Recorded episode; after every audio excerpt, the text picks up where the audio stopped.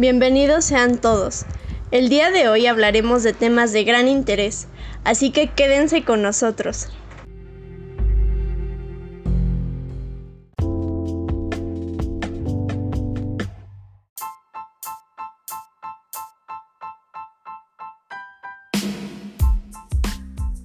Empezaremos con definirles qué son los derechos humanos.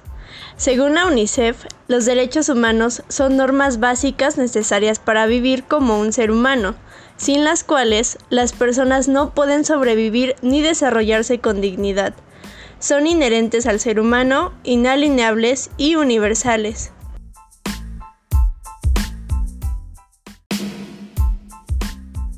Y bueno, Evelyn nos leerá el artículo primero de nuestra Constitución mexicana.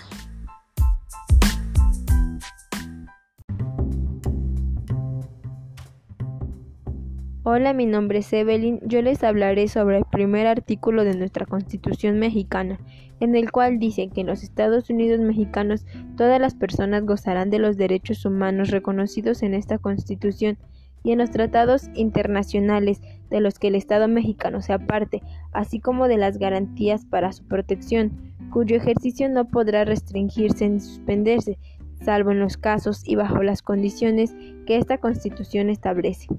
Las normas relativas a los derechos humanos se interpretarán de conformidad con esta Constitución y con los tratados internacionales de la materia, favoreciendo en todo tiempo a las personas y a la protección más amplia. Todas las autoridades, en el ámbito de sus competencias, tienen la obligación de promover, respetar, proteger y garantizar los derechos humanos de conformidad con los principios de universalidad, interdependencia, indivisibilidad y progresividad. En consecuencia, el Estado deberá prevenir, investigar, sancionar y reparar las violaciones a los derechos humanos en los términos que establezca la ley. Está prohibida la esclavitud en los Estados Unidos mexicanos. Los esclavos del extranjero que entren en el territorio nacional alcanzarán por solo este hecho su libertad y la protección de las leyes. Queda prohibida toda discriminación motivada por origen étnico o nacional, el género, la edad, las discapacidades, la condición social, las condiciones de salud, la religión, las opiniones, las preferencias sexuales, el estado civil o cualquier otra que atente contra la dignidad humana y tenga por objeto anular o menoscabar los derechos y libertades de las personas.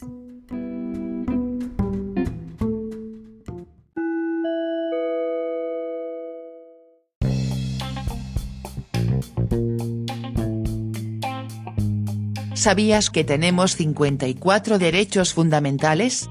De los cuales, muchos de ellos no los conocemos, por ejemplo, la igualdad entre mujeres y hombres, libertad de conciencia, libertad de asociación, reunión y manifestación, derechos de los pueblos y comunidades indígenas y derecho a la reinserción social, entre otros.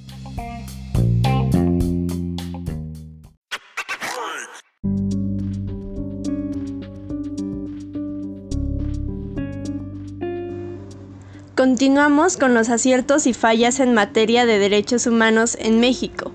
Para este tema le daremos la bienvenida a Michelle.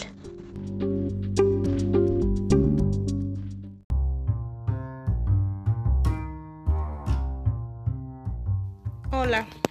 En México, la violencia en el país continúa de manera generalizada. Se siguen recibiendo informes de tortura, desapariciones forzadas, ejecuciones extrajudiciales y detenciones arbitrarias. Persiste la impunidad por violaciones de derechos humanos y crímenes de derecho internacional. Mencionaré siete fallos las cuales son Violencia. Las autoridades registraron 36.056 homicidios hasta el final de noviembre, la cifra más elevada desde el inicio del mandato del presidente Peña Nieto en 2012 frente a los 33.017 en 2015. En respuesta a las manifestaciones de los movimientos de docentes, se llevaron a cabo operaciones policiales y algunas saldaron con muertos y heridos. El segundo es ejecuciones extrajudiciales. En el 2016, los autores de ejecuciones extrajudiciales siguen gozando de impunidad debido a que las investigaciones no se hacen adecuadamente. Por tercer año consecutivo, las autoridades no publicaron la cifra de personas muertas o heridas en enfrentamiento con la policía y fuerzas militares. Se descubrieron decenas de fosas comunes en todo el país. En junio, al menos ocho personas murieron y decenas resultaron heridas en Nochistlán, Oaxaca, durante una operación policial lanzada tras un bloqueo de carretera en protesta contra las reformas educativas del gobierno. Las investigaciones sobre los homicidios de 22 personas a mano de soldados en Tlatlaya, Estado de México, en 2014, todavía no habían arrojado resultados concretos. Tortura. La impunidad por tortura y otros malos tratos seguía siendo casi absoluta. La violencia sexual como forma de tortura era habitual durante las detenciones de mujeres, aunque en este sentido hubo avances de la Procuraduría General de la República con la unidad especializada en investigación de delito de tortura que anunció que ya revisaba a nivel federal 4.715 expedientes. Aunque en la mayoría de los casos no se aplicaron los dictámenes forenses especializados de la Procuraduría General de la República para supuestos de posible tortura. Había más de 3.000. En el Senado aprobó una iniciativa de ley general contra la tortura que se ajustaba a las normas internacionales. El proyecto de ley se reformó y al concluir el año seguía pendiente una votación general de la Cámara de Diputados. En agosto la Comisión Nacional de los Derechos Humanos concluyó que miembros de la Policía Federal torturaron al menos a dos personas en el municipio de Tanguato, estado de Michoacán, en mayo del 2015. La CNDH concluyó además que 22 de las 43 personas muertas durante la operación habían sido víctimas de ejecuciones arbitrarias y que la policía había alterado pruebas. En septiembre, la Comisión Interamericana de Derechos Humanos remitió a la Corte Interamericana el caso de 11 mujeres sometidas a violencia sexual como forma de tortura en Salvador Atenco en 2006. El cuarto, desapariciones forzadas. Según el reporte, las desapariciones forzadas con implicaciones del Estado y desapariciones perpetradas por agentes no estatales siguen como práctica generalizada y los responsables seguían gozando de una impunidad casi absoluta. Al denuncio que según el gobierno, 29.917 personas, las cuales 22.414 hombres y 7.503 mujeres se hallaban en paradero desconocido. Las cifras del Registro Nacional de Datos de las personas extraviadas o desaparecidas no incluían casos federales anteriores a 2014, ni casos clasificados como otros delitos, tales como secuestro o trata de seres humanos. La investigación del caso de los 43 estudiantes de la Escuela Norma Rural de Yosinapa fue un festival de posiciones encontradas, sin respuestas concretas por parte de las autoridades. En la quinta falla es periodistas y defensores de derechos humanos. Durante el 2016 continuaron las amenazas, el hostigamiento, la intimidación, las agresiones y los homicidios contra periodistas y defensores de derechos humanos.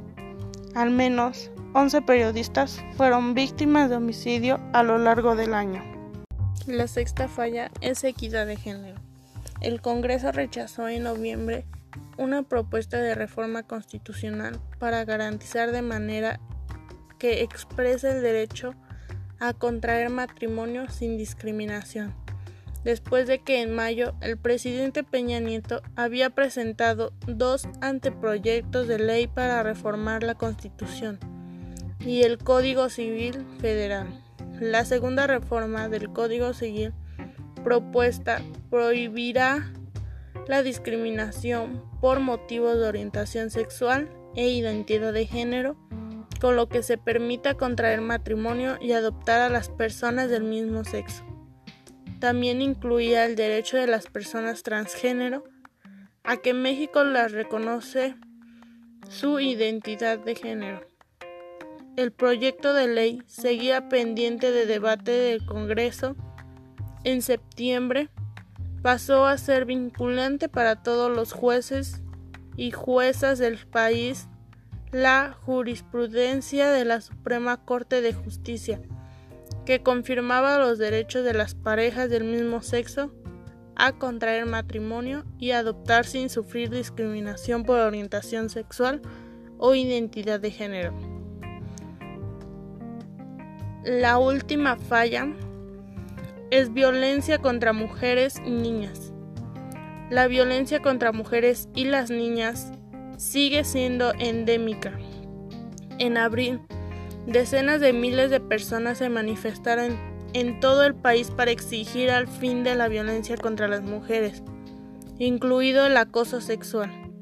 El mecanismo de alerta de género se activó en los estados de Jalisco y Michoacán tras su activación de los estados de Morelos y México el año anterior. La falla de datos precisos, actualizados y desglosados sobre violencia de género constituía un importante obstáculo para abordar el tema. Ahora, los avances en política de derechos humanos en México. La CIDH valora las reformas constitucionales y legales introducidas desde el 2011 en materia de derechos humanos las reformas constitucionales elevaron el rango constitucional los derechos humanos contenidos en tratados internacionales de lo que el Estado mexicano es parte e hicieron del amparo una herramienta judicial para buscar resarcir violaciones a dichos derechos. Se reconoce también los protocolos aprobados para la investigación de casos de tortura y desaparición forzada así como la decisión de la SCJN que restringe la jurisdicción militar en caso de violaciones a los derechos humanos cometidas por elementos de las Fuerzas Armadas contra civiles.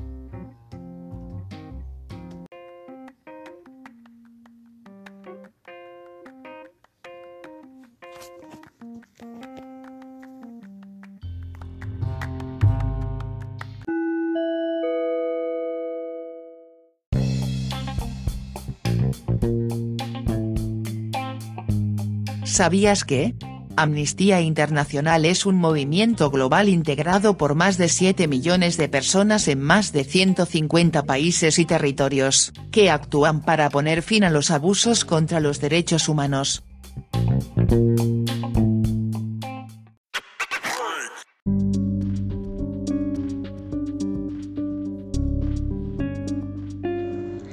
Último, queremos agregar acerca del derecho a la protección de la salud global. Bienvenido Alejandro.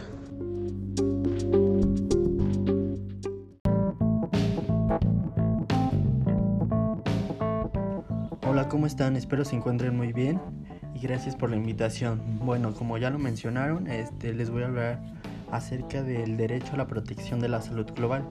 Primero empezaré mencionándoles algunos datos y cifras acerca de este derecho. Como primer punto habla que la constitución de la OMS afirma que el goce del grado máximo de salud que se puede lograr es uno de los derechos fundamentales de todo ser humano.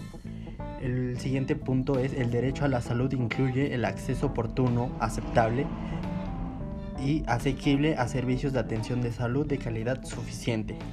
El tercer punto habla de que unos 100 millones de personas de todo el mundo son empujadas cada año a vivir por debajo del umbral de pobreza como consecuencia de los gastos sanitarios. El cuarto punto habla de los grados vulnerables y marginados de la sociedad que las sociedades que las sociedades perdón, suelen tener que soportar una proporción excesiva de los problemas sanitarios.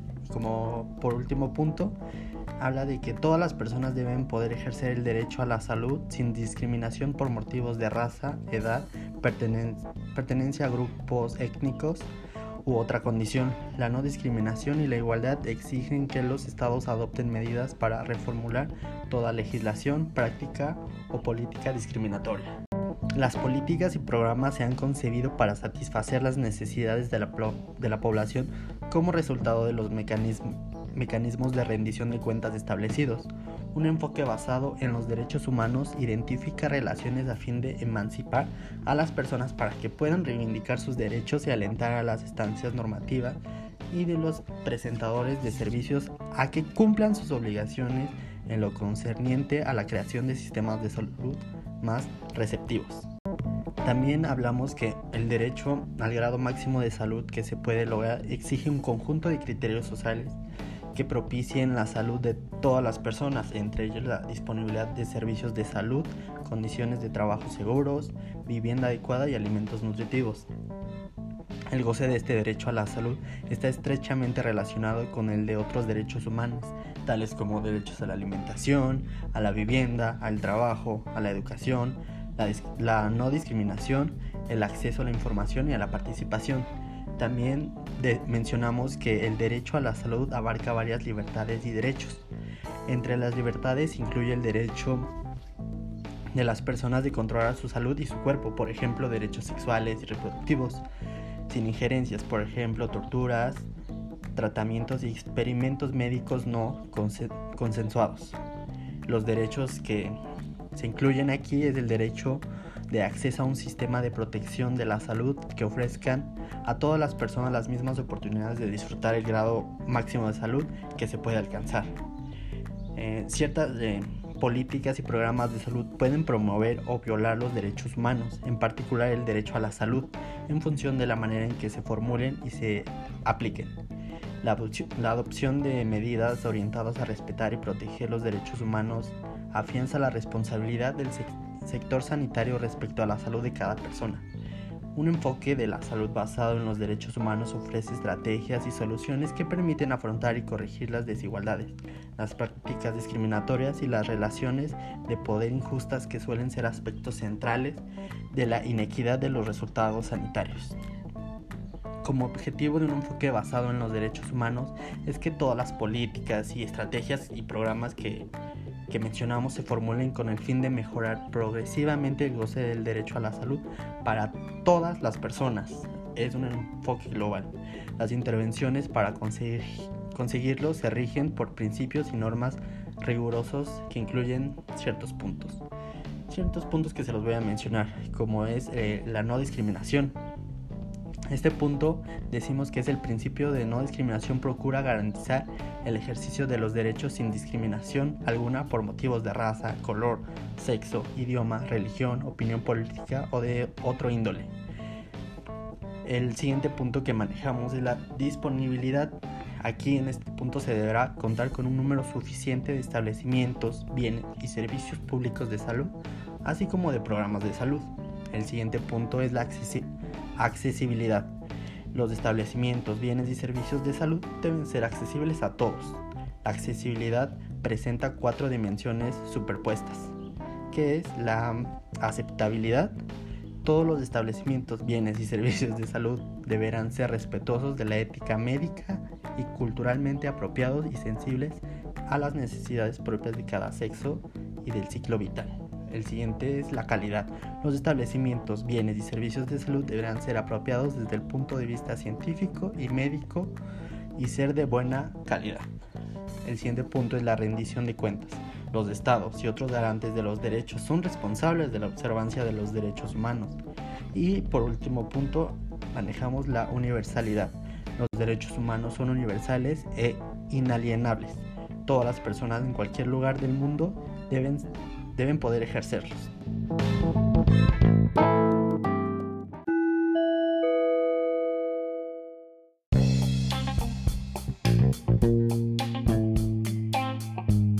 El derecho a la salud para todas las personas significa que todo el mundo debe tener acceso a los servicios de salud que necesita, cuando y donde los necesite, sin tener que hacer frente a dificultades financieras. Nadie debería enfermar o morir solo porque sea pobre o porque no pueda acceder a los servicios de salud que necesita.